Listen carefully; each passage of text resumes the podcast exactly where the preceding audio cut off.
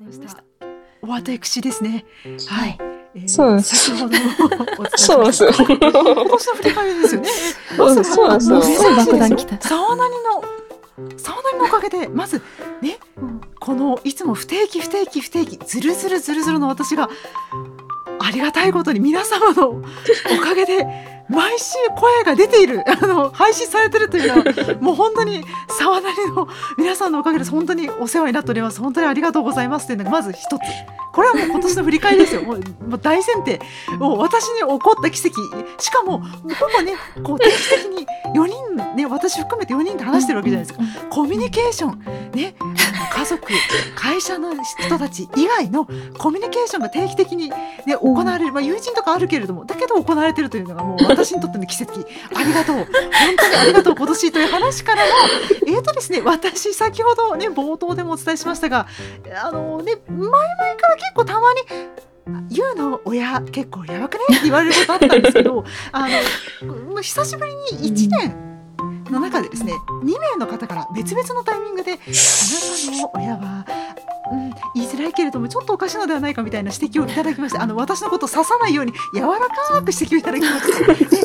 でまあね通常考えて親がやばかったらおイエス子供もやばいということで、えー、それと合わせてですね月刊まるまるレポートという、え番組の別番組の方でですね、えー、赤坂リッシーの春にして君を離れっていう作品ちょっと面白いミステリーなんでちょっと読んでいただきたいんですけどちょっとそれを読んでですね自分を見つめ直す機会があったっていうのとあやっぱり私親おかしい OKOK 私もおかしい OK これを受け延べなきゃいけないということに、えー、このねちょっと年齢明かしていませんがこの年齢になって気づきましてでこれねいろいろ人生100年よ皆さん。このまま生き続けてしまうととてもいろんな人にこれ以上のご迷惑をかける。おうのそれは私もちょっとあの良くないとは思っている。分かってる。それは分かってるよということなので、えー、認知行動療法の 高井先生という方に認知行動療法でなりたい自分になる。すっきりマインドのためのセルフケアワークというワークシートがついてる本というのをちょっと立ち読みで読んでこれが一番ちょっと柔らかい言葉でそんなに傷をえぐらない系のやつだったのでこれいいなと思って買ったんですよ。でこれ読み進めてワークを進めようとしてる段階です。でもう読んでる本もあってですねこれは、えーと、認知行動療法と若干離れるんですけれどもね、えー、人生相談といえばやはりテレフォン人生相談ですよね皆さんね。日本放送系ラジオ番組「テレフォンショッキング」なんて一部でやってますけども そちらで、えー、パーソナリティをされてらっしゃる加藤泰造先生のですね本でですね、えー、そちら、えー、自分の受け入れ方ですとかそういった本をちょっと読んでですねあのちょっと己のことを見つめ直している最中ですっていうのとあと結構締め付けが、えー、結構きつい家に生まれたのであれもしちゃダメこれもしちゃダメみんなダメみたいな感じだったのでちょっと今日はね、えー、今日の話で申し訳ないんですけどいろいろ試したかったっていうのもあって、えー鎌倉にあります由比ヶ浜でどんぶらこっこと行きまして、うん、えー、私狐のかぶり物をするというよくわからないことをしてるんですけど 狐のかぶり物をしたった一人でレジャーシートを広げ、えー、自撮りをしてくるというちょっと非常にあの不審者なことをしてきたんですけど ちょっとしちゃいけないけどなんか自分を解放する一つの手立てとしてちょっとやってみようかなと思って行ったところ、あの由比ヶ浜の人たちサーファーの人たちも、えー、市民の皆さんとても優しいあの、子供たちもああみたいなぐらいでお母さんはああ狐さんだねぐらいな感じで え結構普通に受け入れてくださってあれなんか私あ生きてるという感じで LINE が解放されたというのが直近の話というのと最近ちょっと面白かったことで、えー、これも私の今年の振り返りの一つなんですけど、えー、医者からですね「美香さんやカフェイン控えめにしてくださいねって言われたんですけど、えー、困ったことに突然のカフェ巡りブーム。さてデカフェでどこまで行けるでしょうかという状態です。皆さん、えー、関東近郊でおすすめのカフェあったら教えてくださいという、えー、そんな振り返りでございました。いやカフェデカフェもね美味しいものたくさんありますけどあの市販品でも構わないのでぜひですねおすすめのものもしくは認知行動療法実は私もやってますみたいな方いらっしゃったらこんな本おすすめだよとかあこういうところ気をつけるにはこんないい本もあるよというのを、えー、ご存知の方あのすでにやられてる方できればですねあの教えていただけたら大変幸いでございますという感じです。どうですかね。軽く思い内容を軽く喋ってみてね。はい。なんか、はい、あれですよ。あの若干兆しがあったからなんとなくあるなんですけど、はい、基本なんか割とその中でも光の部分の話を聞聞いてた。ので、本当に、あの、あの、美香さんにその、その言葉を投げかけたご友人二人は、一体どんなものを見見てたんですか？あの、えー、補足情報ですが、10年以上の友人なので、えー、結構ね、あの、かなりディープな話をしてしまいまして か、かなりディープな話をしてしまったところも、あの、やんわりとおかしくないっていう指摘をいただき、おーノーという、はい、感じですね。そっか。なるほどね。資料なんか多分読んでるだろうけど結構忘れちゃってるから、うんうん、なんかそういう系どうですか？なんかダウさん。うん、どうですか？うん。ああ、私あんまり本は読まないんですけど、うん、あのそういうのすごいいい感じに教えてくれてるサイトとかは知ってるので後で共有しますね。はい、お願いします。私が不勉強で全然わからないんだけど、どういうことをするもの？あのことをまあちょっと振り返りつつ、そのあなたのそのまあ要は認知が歪んでるわけですよ。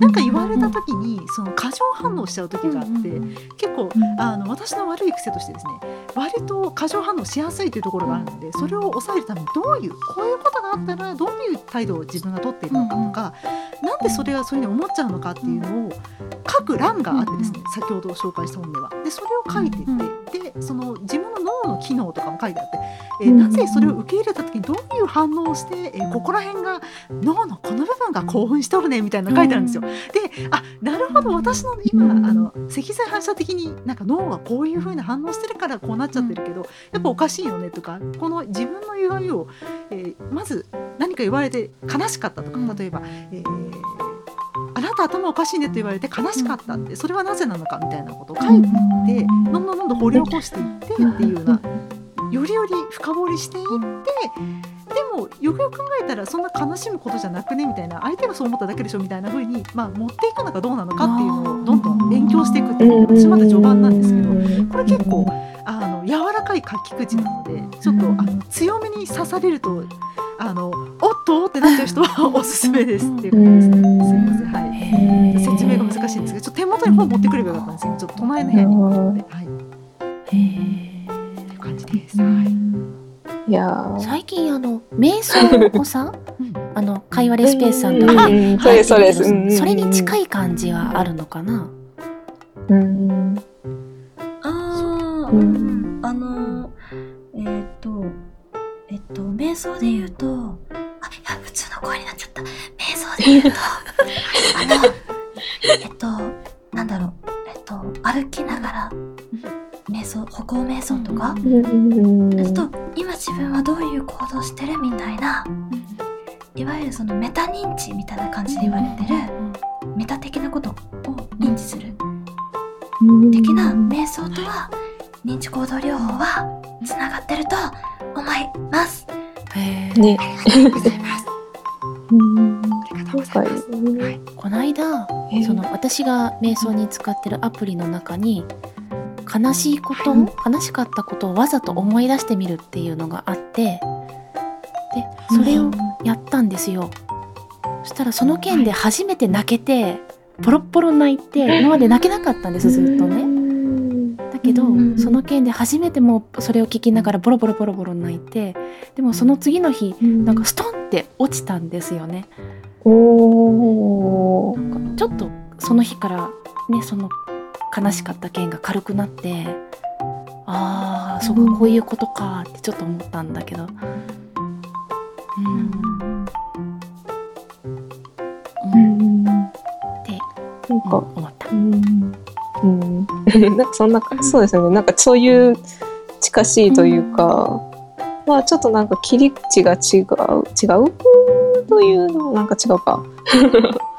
うん、なんか何かしら通じるものはありますよね、やっぱ話を聞いてて、あれこれって言って。うん、なんか、両方うまくやってたら、なんか強い美香さんが作れそう。なんか、そうそう。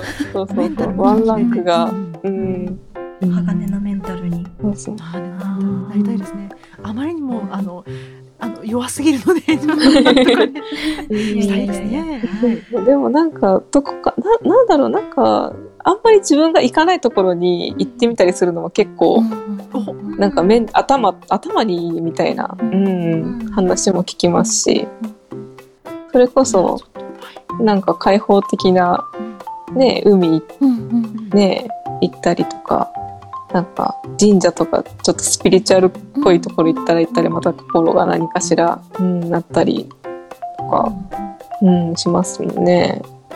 ですね。じゃあちょっとうんより瞑想のあのダウさんがゲストにもね、あの心からの会にも出られていらっしゃいましたし、うんさくやさんのお勧めされたアプリもありますし、ね、瞑想をちょっともう少しあの頻度を上げてやろうかなと思います。ちょっとやりたいなと思いつつなかなかやっていないので、でやって、うんそしてあの叱るべきところに私は瞑想しましたというお便りを出そうかなと思います。はい、頼りをね、はい、ありがとうございます。なんか怒られそうだけど、やってるのに報告忘れてるんですよ。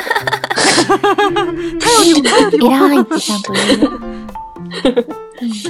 うんそれそれこそあの、あの、私、あの、前世のアメリカ人の、あの、木こりのおじさんに、あの、琵琶湖に行けと言われて琵琶湖に行って、ねえ、うん。琵琶湖で10分ぐらいぼーっとしてたんですよ。なんか、半半分瞑想に近い感じのことをやってて、クソ、クソ寒い琵琶湖の ほとりで、ほとりで、隣で多分、バーベキューみたいなことをしているグループがいて、その横で一人突っ立ってる変なやつ。にはなってたんですけど、でも確かになんか、不思議と心落ち着くというかな、なんなんか、結構なんか、外でやると気持ちいいですよ。気持ちよかったなって感じ。うん。うん。ですね。他認知。あ、そうでうんですね。うん。あ、そうだ、なんか認知で、はいはい。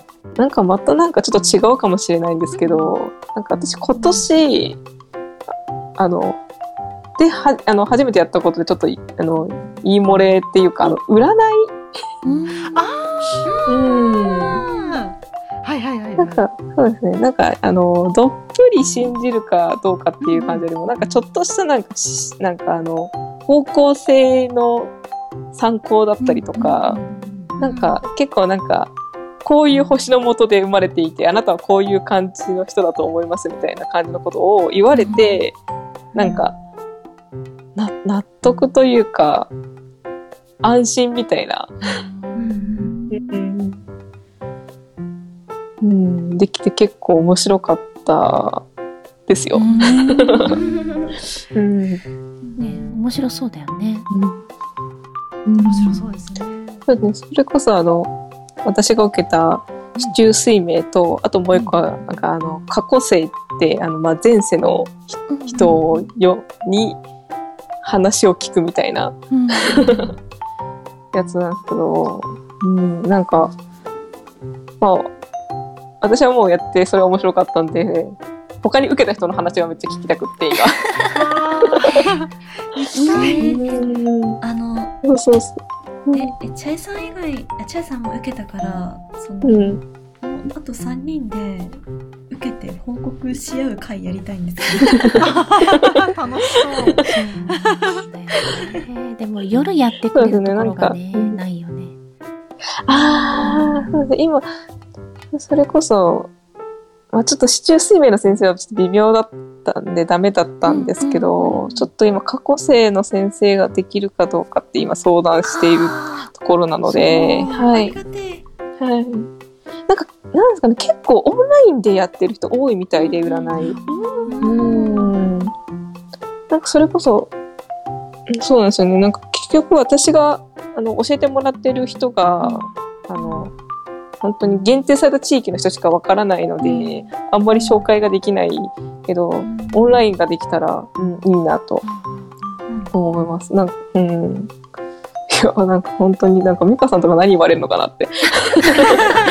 あのねしましょうね狐ですって言われたらどうしましょうねおっとみたいになるかな。な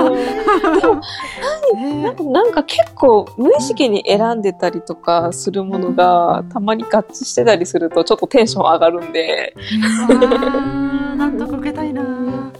で生まれた時間だけわかんないんだよ私。ああ、母子手帳。母子手帳ねうん実家にあって回収ができない状態なんだようん、なんかそのために行くのもなんだかなって思っちゃいますよね。聞くのもちょっと。うん生まれた時間必要なんですね。そう、あの、市中水明が生まれた時間まで分かると、うんあの、結構、よあの、り正確。うん、より正確。なんかその項目があるんですよ。うんうん。だからなんか、こうすると結構開運が開いていくよみたいな のとかに、なんかこの要素を見るときに多分結構、だけな、細かいところまでガッチガチ、ガッチガチって言い方あるか、うん、風にだったらやっぱり時間も分かった方がいいかなとは、うん、思いますね。それだったらまだ、あの、私が見てもらった、その、前世の先生とかは、うんそういう、普通に生年月日は聞かれたかななんかそれ聞いて、ただ先生が持ってるカードを、なんか何番から何番の間から好きな数字言ってって言って、言った数字のカードピッて見て先生がに映像が流れてくるみたいなタイプの人だったんで、うん、結構そういう、そういう系とかだったら、さらっとできるかもしれないし、まあそれこそあの手相とかだったら身一つ行ってみてもらえるんで、うん。どうなんだろうな。いいね。占い会あってもいいと思います。そうですよね。今話しちゃうと、ちょっと美香さんのターンなんで、あの私も占いね好きなのでうんちょっと楽しそうだなって思って。で だってなんかうん。そういうのが分かるとなんかいい感じで認知行動療法に己 のね気質っていうか性性格的なものもちょっとうん指摘ってああいう占いとか受けるじゃないですか。そうあなるほどねこういうとこあるんだなってね分かると思うので、うまくつなげられないかなみたいな今、うん思いましたね。あのそしてそれこそ、皆さんうん。でカフェを教えてくださいね。はい。あ あの、カフェ、はいはい。あの、まひろ、まひろコーヒーだったかなはい。まふみだ、まふみコーヒーうん。っていう、まふみだった気がする。変なカフェがあるんですよ。なんですか？変なカフェ。あの、神保町に、はいはいはいはい。あの、うんとこれは違う、これツイッターだ。えっと、まふみが一発変換できない。なんか出てきたかもしれない。なんかコーヒーと本とそして無駄話を楽しむ喫茶店って書いてるところでしょうか？うん。ねえ、ちょっと素敵な、ちょっと待ってくださいね。うんすごいな。これ知らん、知らないな。ここちらですか、そうです。ここです。ここです。あの、ここすごい、お店自体は多分普通だと思うんですけど、あのツイッターがすごい変なことで有名な、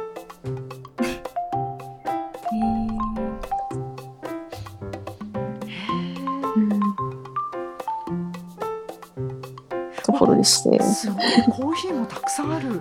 本屋超絶美少女たちとの愉快なスタッフの日常？はい。い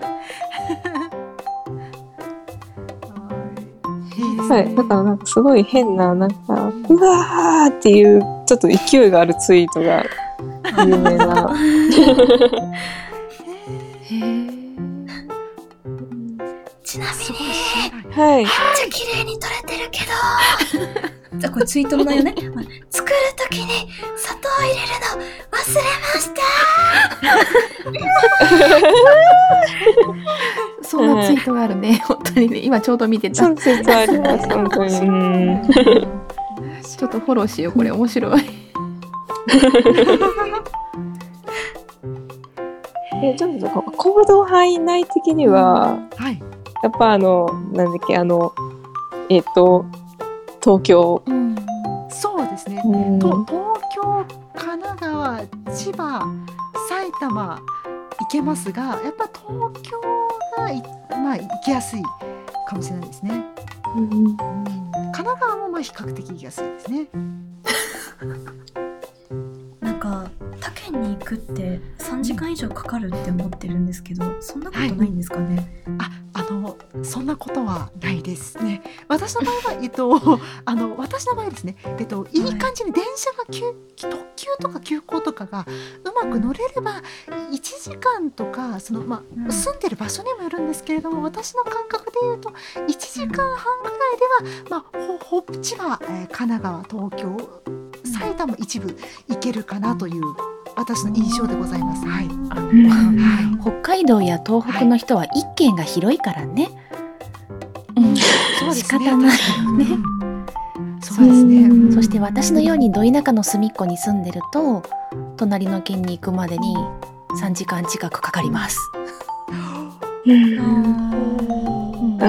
えっと、そうですね。ちなみに私、あの、自分、地元から電車乗って彦根に、滋賀県の彦根に行ったんですけど、大体1時間半ぐらい。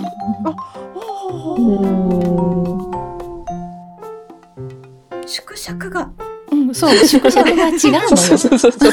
縮尺が違う違うですね。全然違いますね。なるほど。だからそれこそ、あの、滋賀県の人間は、大阪と京都に遊びに行くんですよ。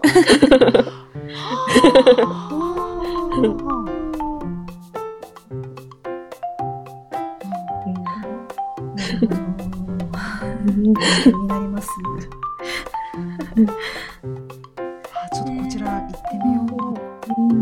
結構全部そうですよ。だから、東京、そう、そっち方面でうん行きたい喫茶店があったら、ミカさんに投げるという。なるほど、ね。そうですね。そしたら私行って写真を撮り、えワンワちゃんをアットツイートして投げるということですね。つまりはそういうことですね。うんおいい感じのいい感じのパイプが。最近ね、インスタントでもノンカフェインのものっていっぱいあるので、お探してみるといいですよ。はあの妊娠中に結構飲んでて、うん、助かりました。うんなんかコーヒー一日三杯だっけな？飲むとすうんごいね頭ちょうどいい良くなるって言いますよね。うん。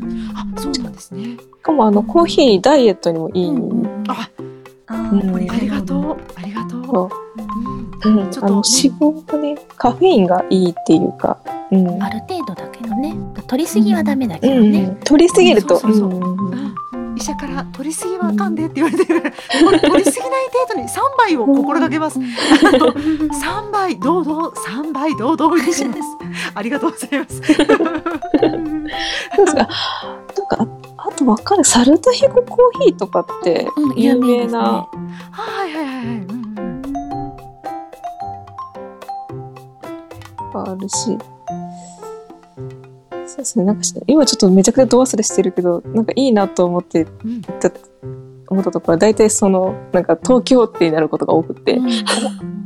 じゃあそれを私に投げてください。その知識を私に 私に伝授を。はいだから、なんか今、ちょっとパッと出てくるのがほとんどはその愛知県内の喫茶店ばっかりで。うんねえこのこのご時世じゃなければ愛知県にピョーンって言ってねそうなんですよね。ねちょっと。うんシネマスコーレ行ってあのうん美味しいコーヒーを飲んで帰るっていうのができるんですけどね、ちょっとなかなかねうんまだね、うん。なんかそれこそこのさっき話したね、はい。彦根行った時もいいお店をはい、見つけたので、うん、行ってほしいですし。うん。あ逆にどうですか？あの、その、ダオさんとか咲夜さんとかの、うん。なんか、その、行ったことがあるうん。喫茶店とかでいいところとかって。どうです、うん。どどこの？もうなんか本当に他県うん。他県で大丈夫です他県でもいいですし他県で大丈夫です、うんいや他県にそもそも全然行かない。あ、違う違う、お、お、北海道、北海道、北海道。地元ではい。あなるほど。スタバ、いや何それ、美味しいもの。ああなるほど。あうんああー。あスタバは美味しいよ スタバ、今日も、今日も行っ今日も行ってフラペチーノにクマちゃんを乗っけた。いいな。かわいい。そんなことできるんだ。うん。あかわいい。知らない。かわいい。何これ今あのくまちゃんのフラペチーノをうん見てるんですけど写真を撮っていただいてうん、今限定のフラペチーノにプラス30円だった気がする。なんかお金を払うとクマのチョコレートを乗っけてもらえすごる。いこんなのがあクリスるんだマス。クリスマスの、うん、そんな感じのマシュマロがなんかなんだろう。なんかすごくギュッ圧縮されたマシュマロが美味しかったです。うん、あーそうスタバはな、うん。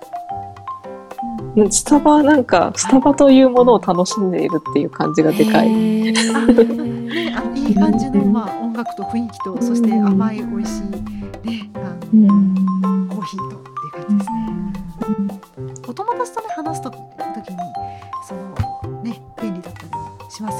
いい感じん。に静かなので。外れが、外れじゃないというか、うん。うん。まあ言っとけば間違いない感じがね、あるのが。うん。だ高いな。そうだよねそう聞いたドライブスルーができるってなんかのも聞いた、まあ、ね。あ、ドライブスルー。はい、できますね。東京とかだとあれ、うん。あんまり車があれだから。うん。あ、ジュリアン。はい、今ちょっとすいません あのどっかのタイミングでと思ったんですけどあの今気になってるのがすいませんちょっとだけ紛れ込みますねあの皆さん、えークリームソーダ好きですか？好き。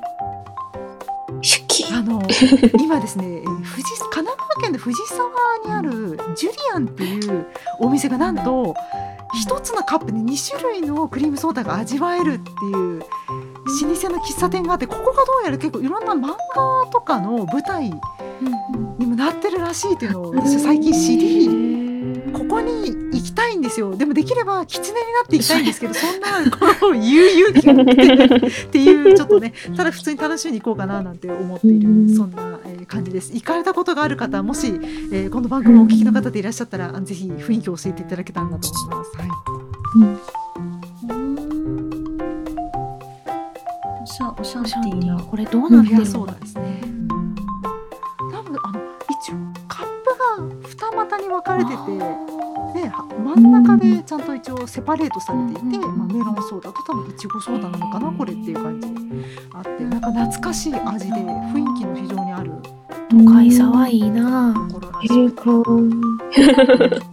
ど。うなんですかね。最近なんかね、ちょっと昔からある喫茶店がまた盛りが上がり始めてるので、あやっと出てきた。最寄りのスタバまで49キロ遠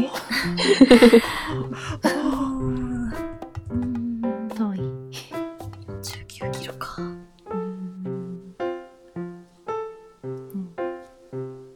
うん。車で行くと1時間37分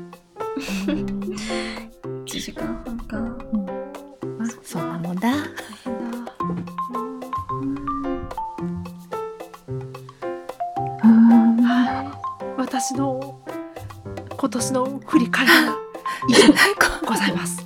ご清聴 ありがとうございました。咲夜さんどうぞ。はいじゃあ私は私もかな今年は本当に自分としては画期的な年であの何が画期的かというと自分がやりたいことのために自分が動けたっていうのが画期的だなと思ってます。でもともと自分がこうしたいなっていうより人がこうしてって言ってきて動いてることがほとんどなんですね。で自分がこうしたいなって思うことがあってもあの、まあ、子育てがあったり仕事があったりして自分のことが優先できないような状況も多かったしそういう育ち方もしてきたので性格にもなっちゃってたんですね。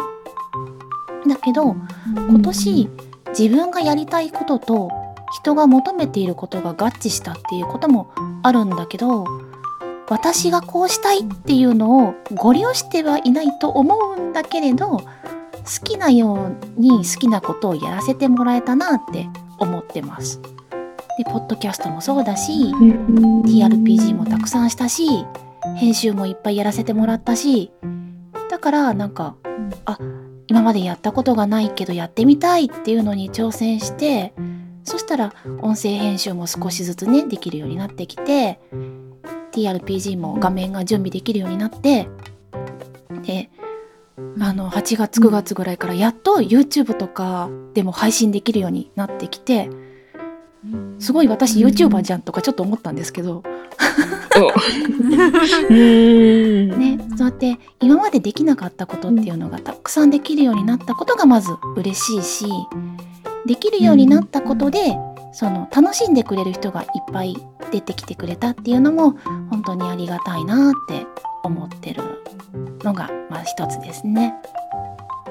うん、でで今度一つできるようになったことをさらに工夫してより良くしていくのも今楽しくてあの配信画面をちょっと分かりやすく工夫してみようとかあの動画を配信するのでもうちょっとこうやったら見やすくなるんじゃないかとか聞きやすくなるんじゃないかっていうのを考えてごちゃごちゃ工夫してみるのがすごく楽しいんですね。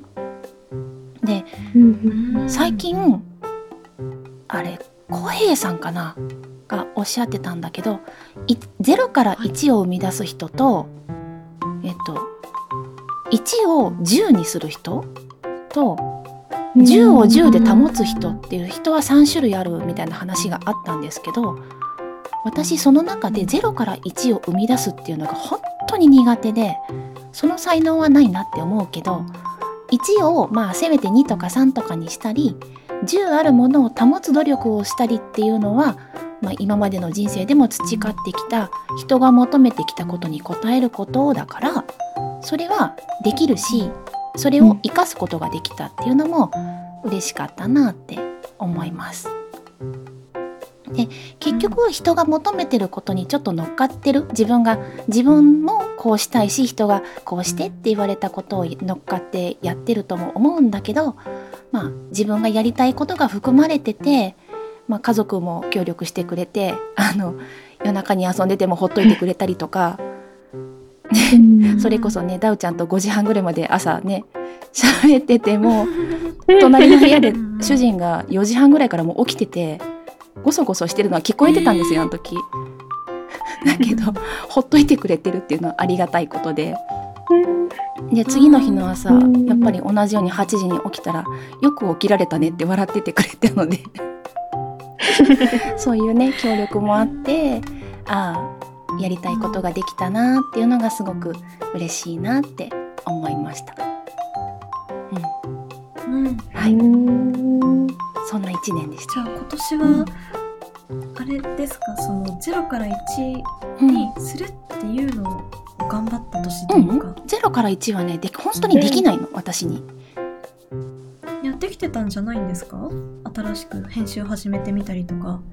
あでもさ編集って1を2とか3にすること、うん、じゃあ今あるものをあるものを使って 何かを形にするっていうのはできるけど、絵を描くとかうん、真っ白なキャンバスに何描いてもいいよって言われたら何にもできないの。さん絵描いてたじゃん。あの台があればできるの。沢なりのスタンプとか。うん、だけど本当に真っ白な紙渡されて好きにしていいよって言われるのが一番苦手。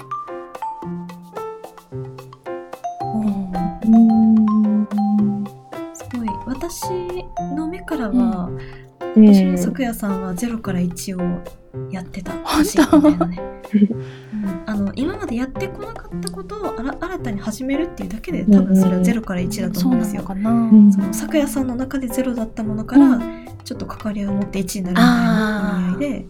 うん。うん。うん、ねえってなんかちょっとすごいいいいいいいことっぽく言ってみましたけど、ね、ちょっと私内容が全然ないんで。いやいやいやいや、うん、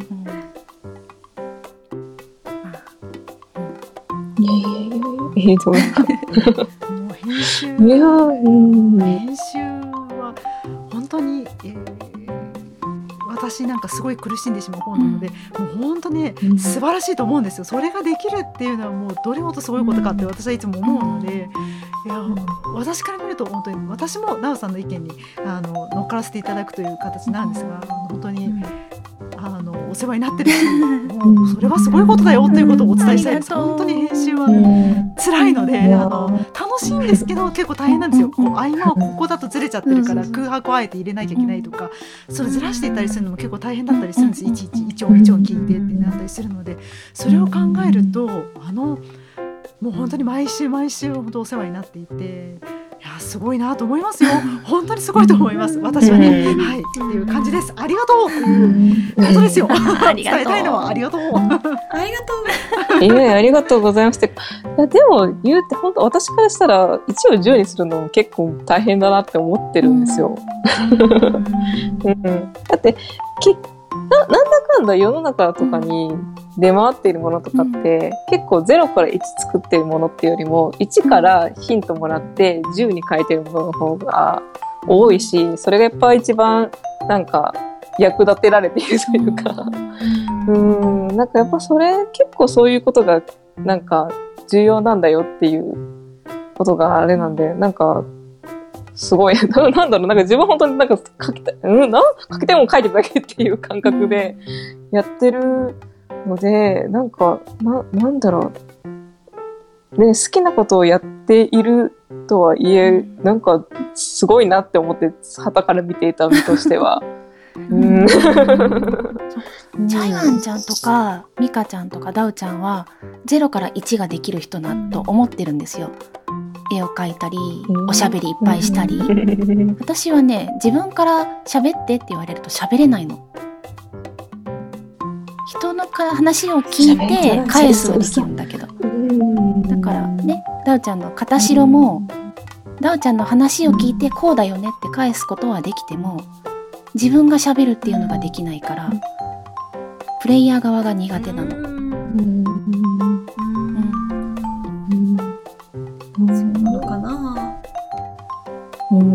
私はな、それ、あれですよ。私は本当に、バーって、風呂敷をバーって広げて、とっちらかすことはできるんですけど、それをうまいこと、畳んで終わらせることができないので、そう思うと本当になんか、こうまとめてくれる人がそばにいてくれるっていう安心感が。うん。だから複数でこうやってやって組織って大切だなっていうのも学んだかな。安心してふろあのね広げてくれるから私が畳めるの。あの咲夜さんのあの素晴らしいところはあのね相槌バーもそうですけどあの相手の話をねちゃんと聞いて相手の立場ね立って共感して返せるっていうもう傾聴力がすごいじゃないですか。もうそれって人生においてもう一に争う欲しい素晴らしい力だと思うので、もう私からすると私の場合はただテンションがおかしくなって熱量でおあの押しているちょっと気がええって感じなんですけど あのまあそれがねいいところというふうに言ってくださる方もいらっしゃるのでうんそっちで行きますけどだけど私からすると喉から手が出るほど欲しい素晴らしいあの培った傾聴力をお持ちなので。ぜひそれをそれをぜひですね 引き続き私には傾聴力がございますってあんちょっと日本語私下手で申し訳ないんですけど あのその力をあの掲げてあのそのクリスタルボイスであの今後も かっこよくあの、うん肩で風を切って生きていただきたいなと思います。ありがとう。通じるかな？通じるかな？通じてるありがとう。うん。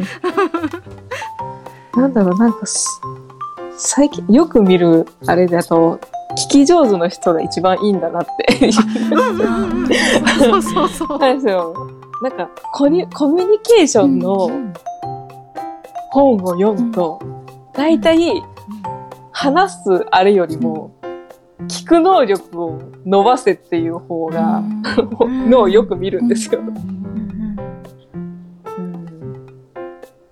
だから大事です。本当に自分の話したいばっかも、ばっかって本当に、あれなんですよ。ダメだなっていう、うん思う、思う、うん思思いますし、うん。うん。なんかだんだん、なんか喋ってると、だんだん自分でコントロールできなくなってきてるのが分かってくるんですよね。わかりますよ。それはわかりますよ。うん。なんかそれを思うと本当にしっかり聞いてくれる人は安心するし、自分もそれに憧れるし、うん。だから、もう一生懸命、あれですよ、あの、見れないからな。なんて言ったらいいんだろう、こういう場合。咲夜さんの、音、音から咲夜さんのから学ぶっていうか。うん、なんか人の振り見てっていう、またちょっと使い方間違ってるんですけど、うん、学ぶっていうことでは本当にすごく私的にはお手本というか、そうですよ。ありがとうございます。そうだからねあの生み出すことは諦めたから みんなでいっぱい広げて私が片付けるからあかっこいい。かっこいい。かっこいいな。す。めちゃくちゃ、うん、めちゃくちゃ脱ぎ散らすから。いいよ全裸で走ってきてじゃあね、狐だけ被って全部できますか。やばいやばいやばいやばいやばいやばい。やばいやばいやばい。ポリスメンポリスメンやばいやばいやばい。あー落ちてるポリスメン横でバスタオル持って隠しながら走るからあまあや。やべえ。バスタオル持って並走する作品。やべえ。絵面がひどい。せめてせめてマイクロビキニを着させてください。マイクロビキニ？あいやあの吸血鬼ほらね。見た昔の歌。すぐ死ぬのね、そうです。あ、そっちか。いや楽しいですな。いやーもう最強の、最強の縁の下の力持ちっていう感じですよ、本当に。いや、だって、拓也さんがセッティングしてくれないと、とか、さっきか、あの、TPR、ん？ちょっと待って。P、P、P、RPG 部。ができないですからね。できない、私はできなかったんですから、今年の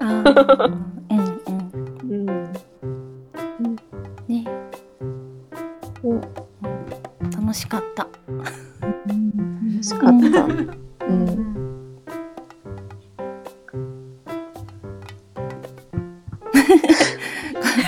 いい感じで、よりとも今年の振り返りできましたね。うん。はーい。うん、でも、なんか本当にいいですね。さなんかその、作焼きがめちゃくちゃ雰囲気がめっちゃいい。私はとても好きです。うん。うな安心感。うん。いや、実家より安心しますわ。多分ねみんなが遊びに来たら喜ぶと思うわああー、ことねちゃん。さっきもここ収録始める前に「まだやってないの？もうやる?」って言いに来てて かわいいの。なんでも要件は明日ジャージいるんだけど洗濯間に合うだったんだけど。でしばらく見音にしててふざけんなって言いながら洗濯してたんだけど。あーあ、あーだからあの、なんか、あーなんか見てなそうそうそう、それだなるほど。うん、そんな家です。お忙しい中ありがとう。いえいえ。うんでもね好きにさせてもらってて楽しいよ。うん、皆様のご協力も もあって、楽しく、ポッドキャストをすることができている。うんはいはい。ということで、ぼちぼち締めますかね。はいはい。結構喋ってるお願いします。うん。はい。ああ、締める挨拶何も考えてなかった。皆様の今年1年はいかがでしたでしょうか？ぜひ私どもにも教えてください。それでは皆様、良いお年を。良いお年を良いお年を。今年一年ありがとうございました。来年もどうぞよろしくお願いいたします。それでは、良いお年を。